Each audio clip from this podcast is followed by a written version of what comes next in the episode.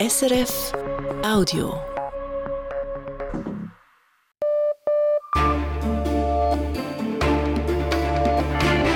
Radio SRF Echo der Zeit mit Brigitte Kramer. Freitag, der 1. März, das sind unsere Themen. Thomas Jordan tritt als Chef der Schweizerischen Nationalbank zurück. Nach stürmischen Jahren sei jetzt der richtige Moment. Jetzt sind wir etwas in eine ruhigere Zeit gekommen. Die Preisstabilität ist wiederhergestellt. Wir haben Inflation unter 2%. Die Finanzstabilität ist gesichert worden und da bin ich zur Überzeugung gekommen, dass das jetzt der richtige Zeitpunkt ist für einen Rücktritt. Wir reden mit ihm über seinen Abgang und wir ordnen ihn ein mit dem Notenbankexperten Daniel Kaufmann. Die Preise waren noch nie so stabil äh, seit eigentlich der Einführung des Schweizer Frankens. Dies hat natürlich mit Herrn Jordan, aber natürlich auch mit dem geldpolitischen Konzept der SNB zu tun. Aber von daher gesehen muss man wirklich sagen, hat er einen sehr guten Job gemacht. Der Wechsel an der Spitze der SNB, unser Schwerpunkt heute. Dann knapp eine Milliarde Franken für die Förderung der Kultur. Der Bundesrat will weniger Geld ausgeben, als von Kulturschaffenden erhofft. Massive Benzinpreiserhöhung auf Kuba, das habe gravierende Folgen, sagt der freie Journalist Oscar Alba in Havanna. Alle Preise werden nach oben schnellen für Waren, äh, für Transport, auf den Bauernmärkten Produkte. Das wird unterm Strich viele Menschen noch tiefer in die Armut treiben. Menschen, die heute schon kaum über die Runden kommen. Und Wasserknappheit in Nahost. Der Gaza-Krieg macht Bemühungen für eine grenzübergreifende Zusammenarbeit zunichte, zeigt unsere Reportage aus Jordanien.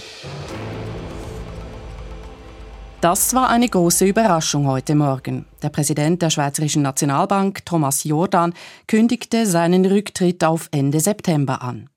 Der 61-jährige gebürtige Bieler hatte in seiner Zeit als SNB-Chef einige Krisen zu bewältigen, von den Auswirkungen der Corona-Pandemie bis zum Untergang der Credit Suisse.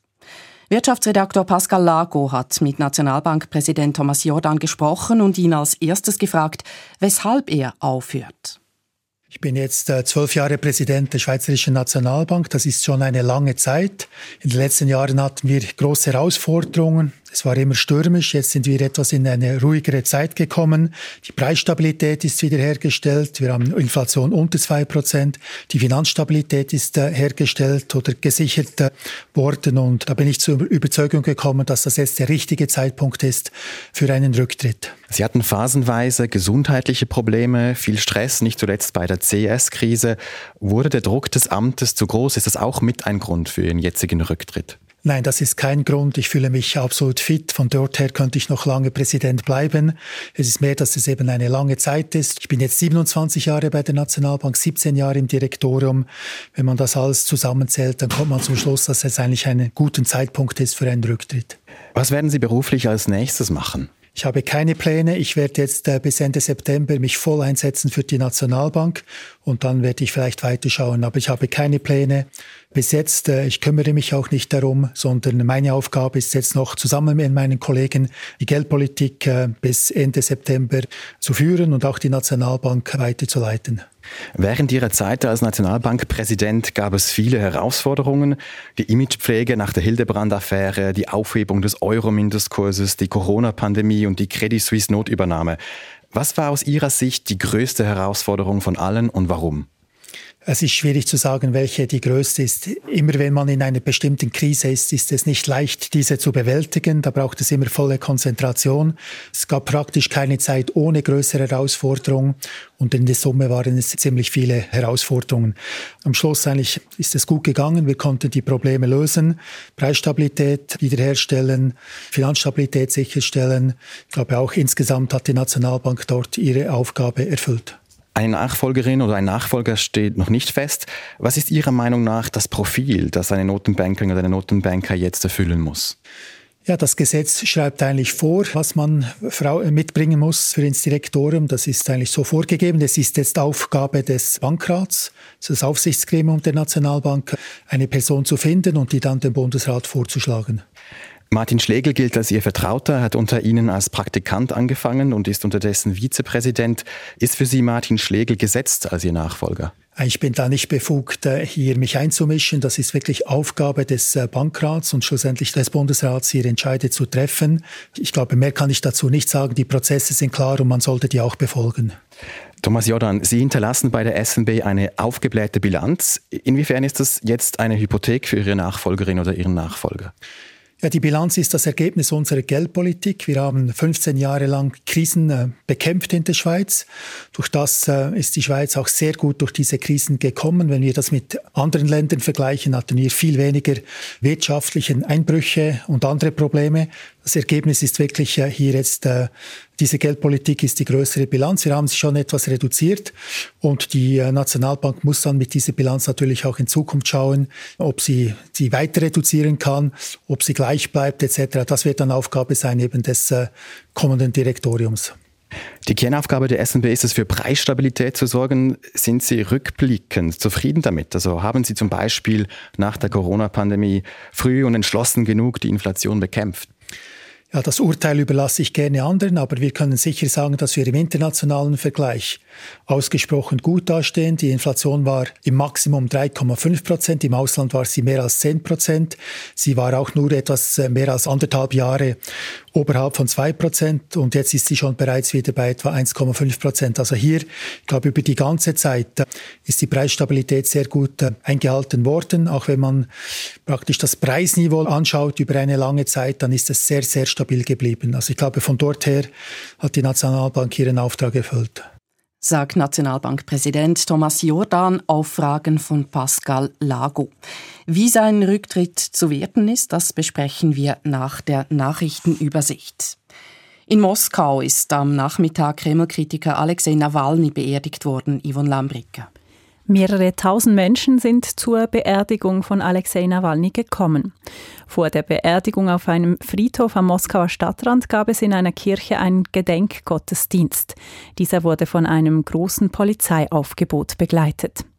Nawalnys Eltern haben persönlich an der Zeremonie teilgenommen. Seine Witwe Julia Nawalnaja war nicht vor Ort. Sie blieb aus Sicherheitsgründen im Ausland.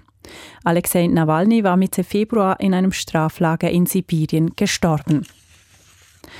In Iran finden heute Parlamentswahlen statt.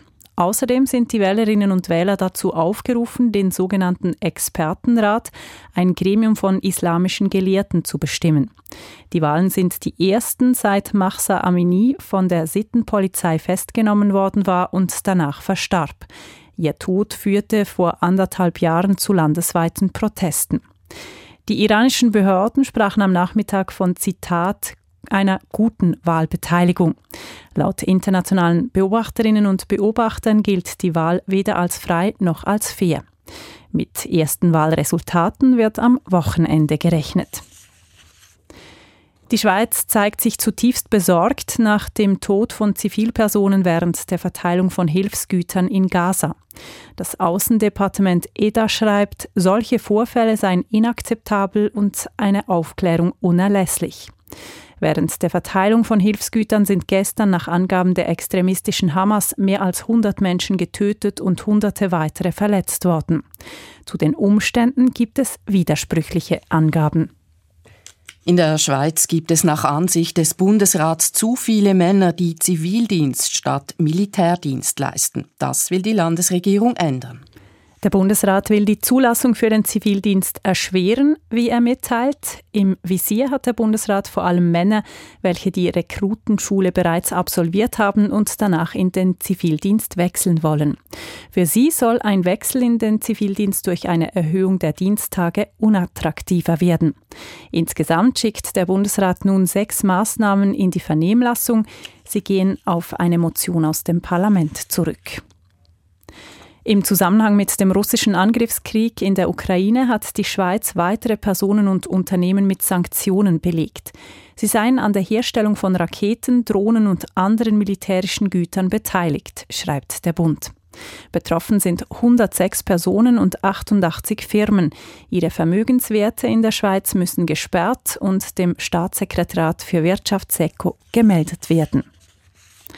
Und noch eine Meldung vom Sport. Die Triathletin Daniela Rief hat ihren Rücktritt vom Spitzensport angekündigt.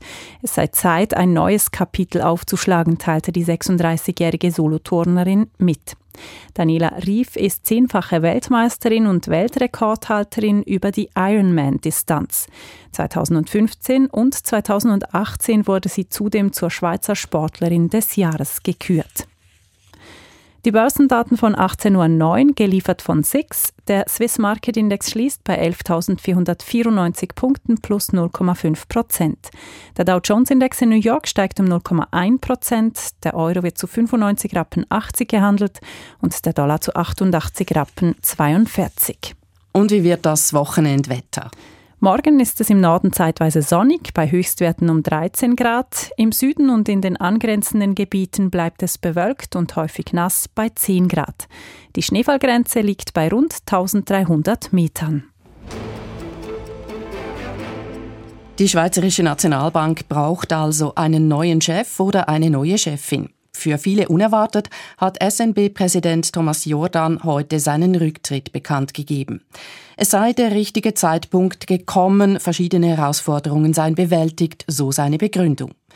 Ich habe den Ökonomen und Notenbankexperten Daniel Kaufmann von der Universität Neuenburg gefragt, sehen Sie das auch so? Ist es der richtige Zeitpunkt? Für mich war der Zeitpunkt etwas überraschend, aber äh, trotzdem kann man sagen, dass es nicht ein schlechter Zeitpunkt ist. Wir haben in den letzten Jahren verschiedene Krisen erlebt und nun hat sich die Lage doch ein bisschen beruhigt und daher ist es vielleicht gar nicht so ein schlechter Moment. Aber sind auch tatsächlich alle Krisen bewältigt? Stichwort CS, diese ist ja noch nicht aufgearbeitet. Die ist nicht aufgearbeitet, das stimmt, aber das Feuer, würde ich sagen, ist gelöscht. Es gab jetzt keine größere Bankenkrise im Nachgang. Natürlich braucht die Aufarbeitung noch etwas Zeit, aber die kann ja auch so vonstatten gehen. Wirtschaft und Politik, insbesondere von bürgerlicher Seite, finden fast durchs Band lobende Worte für die Arbeit von Thomas Jordan. Kritischere Töne kommen aus der Mitte und von links. Wie beurteilen Sie den Leistungsausweis von Thomas Jordan?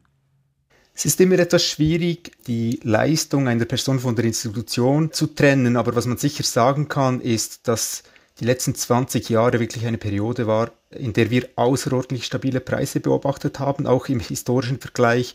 Die Preise waren noch nie so stabil seit eigentlich der Einführung des Schweizer Frankens. Dies hat natürlich mit Herrn Jordan, aber natürlich auch mit dem geldpolitischen Konzept der SNB zu tun. Aber von daher gesehen muss man wirklich sagen, hat er einen sehr guten Job gemacht. Thomas Jordan hatte einige Krisen oder wie er sagt, Herausforderungen zu bewältigen. Die Aufhebung des Franken-Mindestkurses gegenüber dem Euro, die Corona-Pandemie, die Inflation im Zusammenhang mit dem Ukraine-Krieg, eben das Ende der Credit Suisse. Welches ist für Sie gesehen die größte Baustelle gewesen? Aus meiner Sicht war die kontroverseste Entscheidung die Aufhebung des Mindestkurses tatsächlich Damals hat man eigentlich die expansive ähm, Geldpolitik der EZB nicht mitmachen wollen. Also die EZB hat begonnen, groß angelegt Anleihen zu kaufen und die SNB hatte Angst, mit einem fixen Wechselkurs eigentlich diese expansive und vielleicht auch inflationäre Politik zu übernehmen. Im Nachhinein hat sich herausgestellt, dass die Inflation in der Eurozone dann doch nicht so stark gestiegen ist und die Inflation in der Schweiz doch eher zu tief geblieben ist. Dazu kam noch, dass dies zu einer sehr hohen, ähm, äh, sehr starken Anstieg der Bilanz geführt hat, der SNB. Und damit hat man eigentlich auch heute noch etwas zu kämpfen, dass die Bilanz eben immer noch sehr groß ist. Und was hat Thomas Jordan für Sie als Persönlichkeit am meisten ausgezeichnet? Ja, Herr Jordan ist eine beeindruckende Person aus meiner Sicht. Er ist jemand mit einem außerordentlichen Leistungsbewusstsein und er verkörpert wirklich diese Werte der SNB. Stabilität, Zuverlässigkeit, vielleicht auch manchmal etwas ein Unwohlsein bei großen Auftreten. Das sind alles Dinge, die man vielleicht etwas mit der SNB in Verbindung bringen kann. Und er war eigentlich wirklich, er hat das einfach sehr gut verkörpert. Die SNB hat 2023 wie bereits im Vorjahr Verluste gemacht. Das heißt ja jeweils auch, dass Bund und Kantone leer ausgehen. Was für eine Nationalbank hinterlässt Thomas Jordan nach zwölf Jahren an der Spitze? Einer Nachfolgerin, einem Nachfolger. Die Nationalbank, vor allem wenn es um die Gewinne geht, die ist risikoreicher geworden. Also die Nationalbank hat sehr viele Anlagen auf ihrer Aktivseite, vor allem auch viele Fremdwährungsanlagen. zum Teil in Aktien angelegt und deshalb schwanken die Ergebnisse der Nationalbank sehr, sehr stark. Und eine offene Frage, die sich das zukünftige Direktorium stellen muss, ist, wie man mit dieser großen Bilanz umgeht, ob man die weiter reduzieren kann oder ob man diese Bilanz so groß belassen muss. Sie sprechen es an, der Abgang von Thomas Jordan könnte auch ein Aufbruch sein. Wo sehen Sie da überall Handlungsbedarf? Ein großer Handlungsbedarf aus Sicht der Geldpolitik ist sicher, dass man sich überlegen muss, wie man mit diesem Tiefzinsumfeld umgehen will. Nun ist man eigentlich am Höhepunkt der Zinspolitik angekommen. Man spricht jetzt schon wieder von Zinssenkungen. Die Zinsen sind im historischen Vergleich aber immer noch sehr, sehr tief. Dies bedeutet, dass in der nächsten Krise die Zinsen wieder deutlich sinken würden, vielleicht, dass wir sogar wieder Negativzinsen sehen werden und vor allem, dass die SNB dann wahrscheinlich wieder am Devisenmarkt intervenieren muss. Und hier stellt sich schon die Frage, ob es da nicht alternative Strategien gäbe, mit denen man etwas weniger am Devisenmarkt intervenieren müsste sagt Daniel Kaufmann, Erstprofessor für angewandte Makroökonomie an der Universität Neuenburg. Das ist das Echo der Zeit auf Radio SRF. So geht es bei uns weiter. Der Bund will fast eine Milliarde Franken für die Kulturförderung ausgeben, unter anderem um die Arbeitsbedingungen von Künstlerinnen und Künstlern zu verbessern und für mehr Chancengleichheit. Die Digitalisierung des Gesundheitswesens soll endlich vorankommen. Eigentlich sah es danach aus, als würde der Bundesrat die nötigen finanziellen Mittel dafür freispielen. Nun aber grätscht die Finanzkommission dazwischen. Auf Kuba fehlt es an Grundnahrungsmitteln und Medikamenten. Und was es noch zu kaufen gibt, wird teurer und teurer und teurer. Viele Menschen leben regelrecht von der Hand in den Mund. Und die Erde ist staubtrocken, den Boden zu beackern ist Knochenarbeit. Wir besuchen einen Bauern in Jordanien. Seine Hoffnungen, eine Kooperation zwischen verschiedenen Ländern könnte der Trockenheit entgegenwirken, hat der Gaza-Krieg zerschlagen. Bundesrätin Elisabeth Bohm-Schneider hat heute die Kulturbotschaft des Bundes vorgestellt. Mit dieser setzt die Regierung die Leitplanken der Kulturförderung für die Jahre 2025 bis 2028. In der Vernehmlassung ist die Kulturbotschaft laut Bundesrat insgesamt positiv aufgenommen worden. Vorgesehen sind nun für die Vierjahresperiode insgesamt 987 Millionen Franken. Das ist etwas weniger als zunächst vorgeschlagen. Kulturredaktor Raphael Zehnder. Mit inhaltlichen Überraschungen wartete Bundesrätin Bohm-Schneider an der Medienkonferenz nicht auf. Die heute präsentierte Vorlage unterscheidet sich kaum von der, die ihr Vorgänger Alain Berset Anfang Juni präsentiert hat. Die einzige Überraschung ist, dass gegenüber dem ursprünglichen Vorschlag 14 Millionen Franken gestrichen wurden. Karin Bachmann, Direktorin des Bundesamts für Kultur, erklärt wieso. Diese 14 Millionen, die sind eigentlich die, der, der Entscheid des ähm, Bundesrates vom 14. Februar. Das heißt, das sind lineare Streichungen in der ganzen Administration. Das sind Kürzungen, die nicht nur in der Kultur vorgenommen wurden. Die Vorlage scheint so ausgewogen zu sein, dass nach der Vernehmlassung inhaltlich kaum Änderungen nötig waren. In der Botschaft und an der Medienkonferenz ist viel die Rede vom Wert der Kultur für den gesellschaftlichen Dialog und den Zusammenhalt. Deshalb will der Bund die Kulturschaffenden unterstützen. Wie?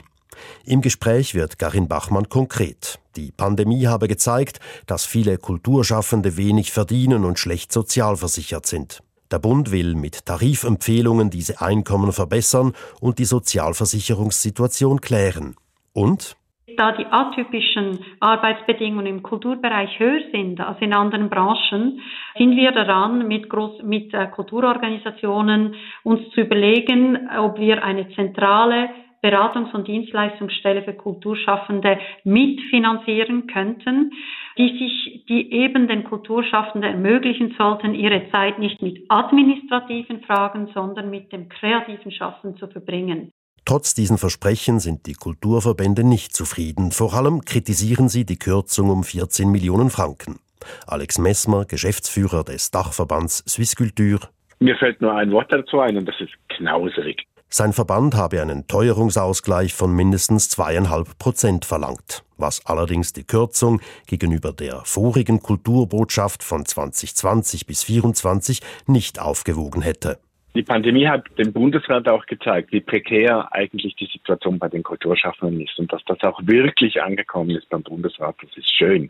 Allerdings scheint es nicht 100 Prozent angekommen zu sein, weil in der Ausformulierung, auch wenn es darum geht, dass Kulturschaffende gefördert wird, dann als erstes 14 Millionen zu streichen, das ist nicht unbedingt das Zeichen, das wir erwarten. Mit der inhaltlichen Ausrichtung der Kulturbotschaft ist Regine Helbling, Geschäftsführerin von Visarte, dem Verband der visuell arbeitenden Künstlerinnen und Künstler und Swisskultur Vorstandsmitglied, grundsätzlich einverstanden. Die Kürzung findet aber auch sie peinlich. Die Erkenntnis aus Corona ist ja groß. Alle sprechen davon, dass man jetzt erkannt hat, in welch prekären Situationen die Kulturschaffenden leben. Hier sind sehr gute Ansätze jetzt auch in der Kulturbotschaft drin, aber wenn man es dann nicht finanzieren will, ja, wird es schwierig. Die Vorlage geht nun zur Beratung ins Parlament. Der Bericht von Raphael Zehnder.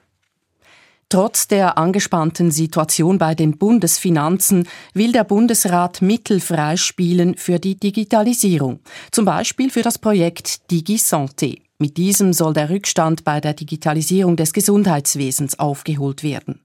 Recherchen von Radio SRF zeigen, dass verschiedene Departemente zugunsten dieses Projekts auf Mittel verzichten. Ziemlich quer kommt deshalb der Vorschlag aus der Finanzkommission, der verlangt, dass die Ausgaben für DigiSanté im Innendepartement kompensiert werden müssten. Bundeshausredaktorin Christine Wanner. Nächste Woche entscheidet der Nationalrat über rund 400 Millionen Franken, um der Digitalisierung im Gesundheitswesen einen Schub zu verleihen. Es sind Entwicklungs- und Betriebsausgaben für das Projekt DigiSanté, das in den nächsten zehn Jahren aufholen soll, was in den letzten 20 Jahren verpasst worden ist. Höchste Zeit findet Nationalrätin Regine Sauter von der FDP. Die Schweiz muss schauen, dass sie endlich vorankommt im Bereich der Digitalisierung des Gesundheitswesens. Wir sind hier international verglichen sehr weit zurück und dass nun etwas geschieht, ist dringend nötig. Regine Sauter ist Vizepräsidentin der Gesundheitskommission, die das Projekt begrüßt. DigiSanté muss zuerst ermöglichen, dass Daten im Gesundheitswesen nur noch einmal eingegeben werden, sei es in der Arztpraxis oder im Spital. Heute ist das nicht möglich, denn die verschiedenen Programme von der Krankenakte zur Laborauswertung oder den MRI-Bildern können Daten nicht nahtlos austauschen. Doch finanzpolitische Bedenken könnten das Vorhaben ausbremsen. Die Finanzkommission verlangt, dass das zuständige Innendepartement zusätzliche Stellen für die Gisante andernorts abbaut. Kommissionspräsidentin Sarah Wies von der SP die Mehrheit der Finanzkommission möchte diese interne Kompensation der Personalkosten. Dies hätte gemäß BAG zur Auswirkung, dass sich das Projekt sehr stark verzögern würde in der Zeit und in diesem Umfang nicht durchgeführt werden könnte. Das Projekt müsste wohl neu aufgegleist werden, schreibt das Bundesamt für Gesundheit BAG auf Anfrage von Radio SRF. Es spricht von rund 43 Stellen, die beim BAG und beim Bundesamt für Statistik im nächsten Jahr abgebaut werden müssten. Thomas de Kurten, Gesundheitspolitiker der SVP, versteht die Intervention der Finanzkommission. Es ist ein Signal ein finanzpolitisches Signal angesichts des angespannten Bundeshaushaltes, nicht ganz unberechtigt. Es stellt sich die Frage, wie wirksam das ist, was dann nicht intern aufgebaut oder ausgegeben wird, wird dann einfach extern eingekauft. Also wir müssen vor allem schauen, dass die Kosten im Rahmen bleiben und das ist noch sehr ungewiss. Die Gesamtkosten von DigiSanté belaufen sich auf 600 Millionen Franken. Expertinnen und Experten der Digitalisierung halten diese Kosten nicht für überrissen für ein Programm, das auf zehn Jahre ausgelegt ist und 50 Projekte umfasst. Die Personalkosten liegen bei rund 130 Millionen Franken. Laut BAG würden sich die Personalkosten verdoppeln, würde das Projekt extern umgesetzt. Lorenz Hess, Gesundheitspolitiker der Mitte-Partei, steht hinter DigiSanté. Doch er weiß, verschiedene IT-Projekte des Bundes sind finanziell aus dem Ruder gelaufen, deshalb seien wohl im Parlament die Alarmlichter angegangen. Wenn der Bund große Projekte startet und sobald es nach IT tönt, da sind sofort immer etwa fünf Beispiele zur Hand, die zeigen, dass der Bund das nicht kann. Das alleine darf für mich kein Grund sein, jetzt hier zu sagen, wir machen das nicht oder wir stutzen es zusammen. Für die Mehrheit der Gesundheitskommission ist die Intervention der Finanzkommission aber fehl am Platz. Der Einwand, die Bundesfinanzen seien angespannt, trifft zu. Doch hat die Bundesverwaltung bereits vorsorglich Mittel freigespielt, um digitale Projekte prioritär zu behandeln, wie der Bundesrat Ende November informiert hat. Recherchen von Radio SRF zeigen nun, dass verschiedene Departemente Hand bieten wollen für DigiSanté. So haben sich das Finanz- und das Justizdepartement für die Jahre 2025 und 2026 bereit erklärt, dafür selbst auf 10 Millionen Franken zu verzichten, wie das Finanzdepartement schreibt. Auch das Innendepartement kompensiert laut BAG bereits jährlich 10 Millionen Franken zugunsten von DigiSanté. Auf die Dauer des Projekts macht das 100 Millionen Franken aus. Mit diesen Mitteln und den Beiträgen aus den anderen Departementen sind die Gesamtkosten zwar noch nicht ganz gedeckt, doch könnte die Gisante starten. Sie hören das Echo der Zeit. Weiter geht's in Kuba, wo sich viele Menschen kaum mehr genug Essen leisten können. Das Welternährungsprogramm der UNO soll mit Milchpulver für Kleinkinder einspringen. Und im Nahen Osten, wo ein Projekt gegen den Wassermangel schon ziemlich weit fortgeschritten war. Doch dann kam der Krieg. Kuba versinkt in einer schweren Wirtschaftskrise. Die Teuerung ist immens, die Menschen können sich kaum mehr das Nötigste leisten. Diese Woche hat die kommunistische Regierung das Welternährungsprogramm der UNO um Milchpulver für Kleinkinder gebeten. Und heute wurden die Benzinpreise um das Fünffache erhöht. Ein Liter kostet neu gut 150 Pesos, ein Durchschnittslohn reicht kaum für einen vollen Tank. Wie reagieren die Menschen auf diese Benzinpreiserhöhung? Das wollte ich vom freien Journalisten Oscar Alba in Havanna wissen. Ja, das ist eine harte Keule für die Bevölkerung hier. Man hat mit Angst und Schrecken auf diese Benzinpreiserhöhung gewartet. Die Schlangen vor den Tankstellen waren kilometerlang. Man musste zum Teil drei, vier, fünf Tage und Nächte warten, bis man Benzin kaufen konnte. Die Leute wollten auch noch Benzin kaufen zum günstigeren Preis und jetzt mit dieser Erhöhung, das zieht eine fatale Spirale nach sich. Alle Preise werden nach oben schnellen für Waren, Transport, auf den Bauernmärkten Produkte. Das wird unterm Strich viele Menschen noch tiefer in die Armut treiben.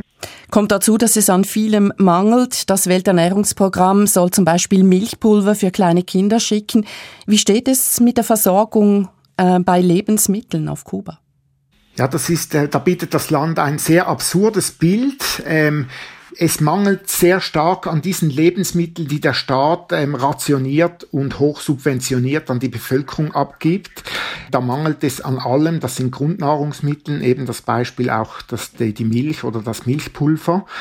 Und dann gibt es aber auch äh, genügend Ware für Devisen, äh, zu Devisenpreisen, die sich aber nur die Menschen leisten können, die Geld von ihren Familienangehörigen aus dem Ausland erhalten. Also es ist ein Bild, dass ähm, einerseits kann man viele Dinge kaufen, die sich aber nur sehr wenige Menschen leisten können.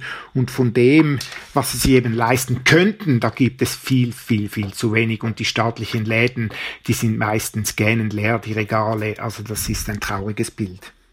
Heißt das, viele Menschen leben regelrecht von der Hand in den Mund, respektive leiden Hunger? Ja, so dieses Beispiel von der Hand in den Mund leben, das trifft auf immer mehr Menschen zu. Viele Menschen haben vielleicht noch eine oder zwei Essen pro Tag zur Verfügung. Mit dem Hunger ist es ein Thema. Vor allem die alten Menschen sind sehr stark davon betroffen. Die Pension, die reicht überhaupt nirgends hin. Die Pensionen sind so tief. Man sieht viele, viele alte Menschen, vor allem in Havanna, auf den Straßen, in den Müllbergen herumwühlen, um noch etwas Essbares zu finden oder sonst etwas, das sich verkaufen lässt. Und betroffen sind auch Kinder sehr stark, dass sie viele Kinder gehen abends hungrig ins Bett und morgens hungrig zur Schule. Wenn sie dann nach Hause kommen, gibt's ein bisschen Reis und Bohnen und ähm, man sieht das auch offensichtlich, dass viele Kinder sind sehr dünn und für ihr Alter eigentlich viel zu klein gewachsen. Und wie sieht es aus mit der medizinischen Versorgung, mit Medikamenten zum Beispiel?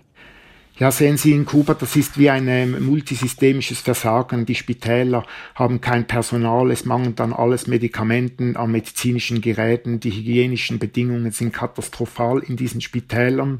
Man muss wenn man da eingeliefert wird, ein Notfall, gibt es zum Teil nicht mal Nadeln für eine Infusion. Die Angehörigen müssen diese Dinge auf dem Schwarzmarkt besorgen, in letzter Minute zu teuren Preisen. Nur ein Beispiel vielleicht, das Nationalspital in Havanna, die Chirurgie. Planmäßig sollten da 40 Chirurgen arbeiten und heute sind es noch sieben. Hat das auch damit zu tun, dass Kuba seit Jahren Ärztinnen und Ärzte ins Ausland schickt? Nun ja, seit neuestem auch nach Europa, nach Italien zum Beispiel.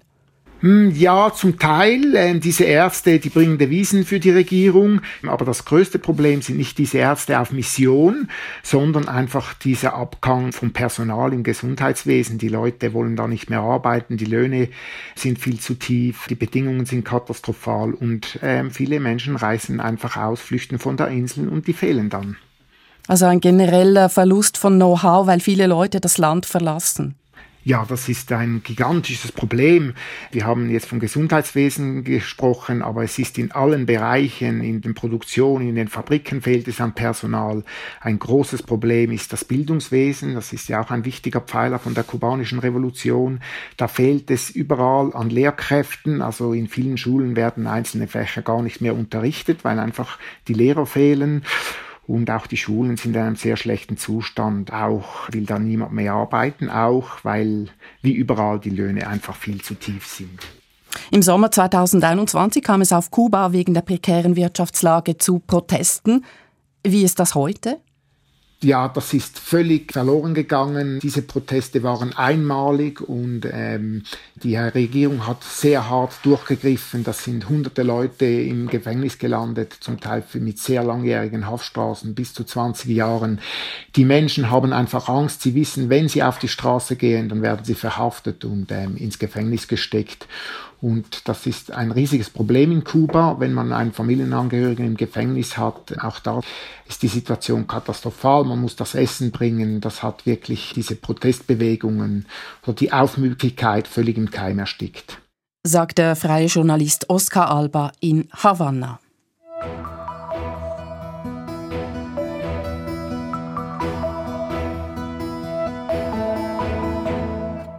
Wasser ist Mangelware im Nahen Osten. Viele Länder in der Region gehören zu den trockensten der Welt, so auch das Königreich Jordanien. Doch wegen des Gaza-Kriegs hat das Thema für Politiker und Entscheidungsträgerinnen derzeit keine Priorität. Dabei könnte die Suche nach Lösungen gegen die Trockenheit die regionale Kooperation fördern und vielleicht sogar Frieden stiften. Dafür setzt sich EcoPeace Middle East ein, eine jordanisch-israelisch-palästinensische Umwelt- und Friedensorganisation. Allerdings erntet sie dafür viel Kritik. Die Reportage von Naust-Korrespondent Thomas Gutersohn.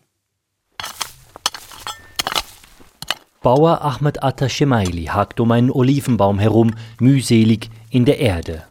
Diese ist staubtrocken und immer wieder stößt seine Spitzhacke auf einen Stein im Boden. Arbeit, die in die Knochen geht. Konstant ist der alte Bauer nach vorn gebückt, den Ellbogen seines freien Armes auf sein Knie gestützt.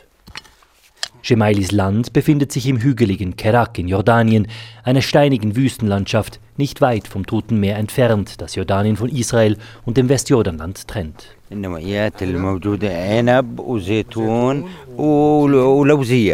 Trauben, Oliven und Mandeln baue er hier an, das jedenfalls sei die Absicht, denn was fehle, sei der Regen.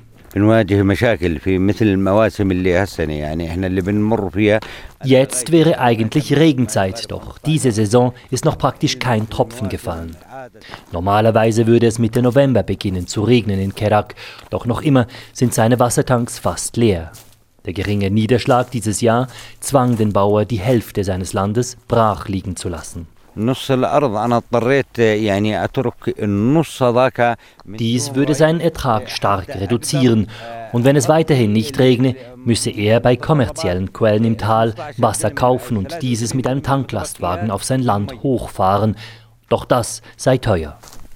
Darauf muss er sich jedoch einstellen. Die UNO rechnet langfristig mit einer Halbierung des Niederschlages in Jordanien. Jordaniens größte Zuflüsse, der Jordan und der Jarmuk-Fluss, muss das Land mit Israel oder Syrien teilen. Und seit etwa zehn Jahren pumpt Jordanien zudem Wasser von einem Reservoir an der Grenze zu Saudi-Arabien quer durch das Land nach Amman. Doch noch immer fehlen dem Land rund 500 Millionen Kubikmeter Wasser pro Jahr.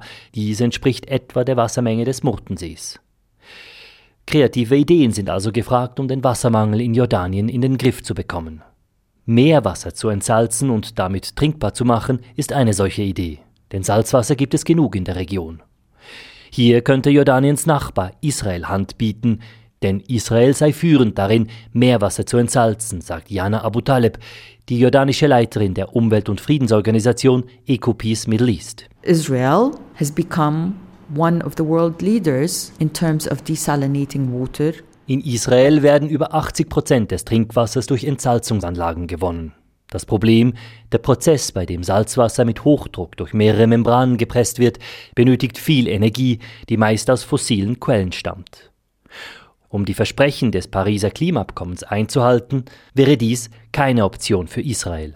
Doch ist auch der Raum für Solaranlagen begrenzt. Da komme Jordanien ins Spiel, erklärt Jana Abu Taleb in der jordanischen Hauptstadt Amman. Looking at what Jordan can offer and the comparative advantage of Jordan in terms of producing uh, renewable energy.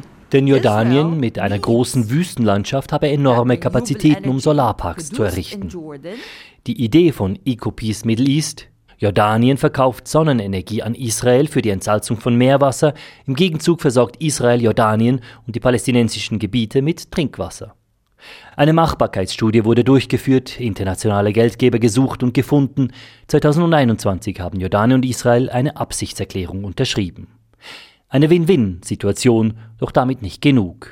Das eigentliche Ziel von EcoPeace Middle East ist es, durch solche Projekte der regionalen Kooperation den Frieden im Nahen Osten zu fördern. That really helps build trust and that trust helps build long-lasting peace. Die gegenseitige Kooperation würde mehr Vertrauen untereinander schaffen und somit den Weg bereiten für einen anhaltenden Frieden, sagt Jan Abu Taleb. Der Kooperationsvertrag zwischen Israel und Jordanien stand Ende letzten Jahres zur Unterschrift bereit. Doch dazwischen kam die Attacke der Hamas in Israel am 7. Oktober und den damit verbundenen Krieg in Gaza.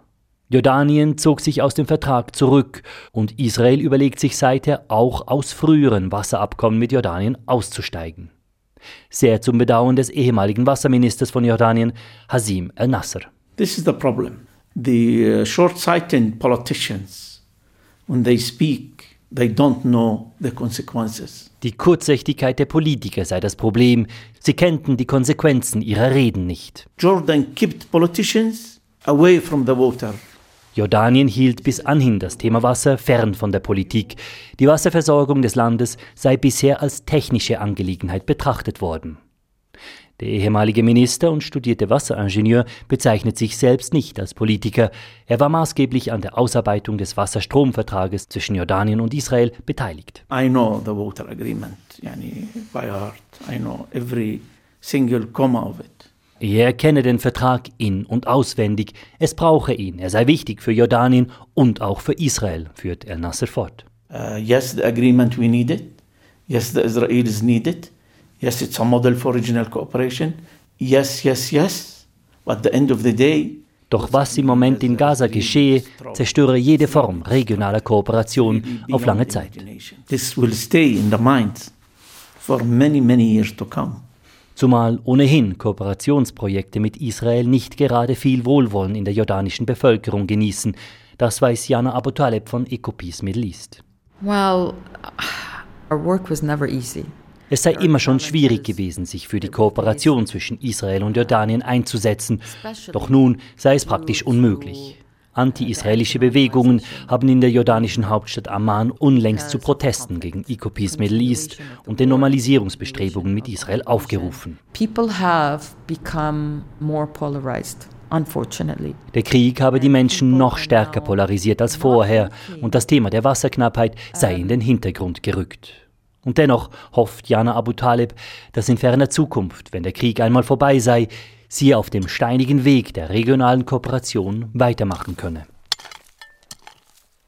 Auf dem Feld von Ahmed Atta Shemaili, wo die Wasserknappheit ein akuteres Problem darstellt als in der Stadt, scheint zumindest vordergründig eine gewisse Offenheit für solche Vorhaben zu bestehen.